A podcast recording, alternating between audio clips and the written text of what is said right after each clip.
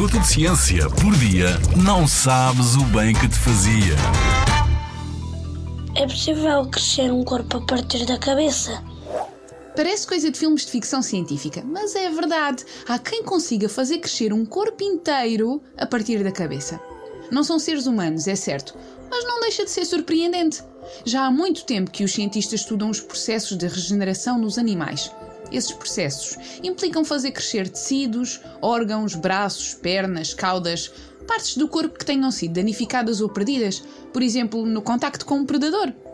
Como se tudo isto não fosse já incrível, um grupo de cientistas no Japão descobriu que duas espécies de lesmas do mar conseguem fazer crescer por inteiro um corpo a partir da cabeça, em apenas algumas semanas.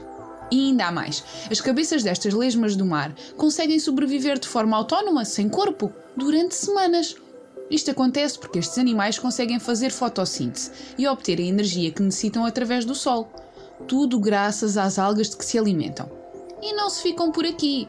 É que o corpo decapitado também consegue sobreviver alguns meses sem cabeça. Os cientistas ainda não conseguem entender como é que estas lesmas do mar conseguem fazer toda esta regeneração. Talvez tenha a ver com células staminais, células que têm o potencial de se transformar em qualquer tipo de célula. É um verdadeiro mistério de nos fazer perder a cabeça. Na Rádio ZigZag, há ciência viva, porque a ciência é para todos.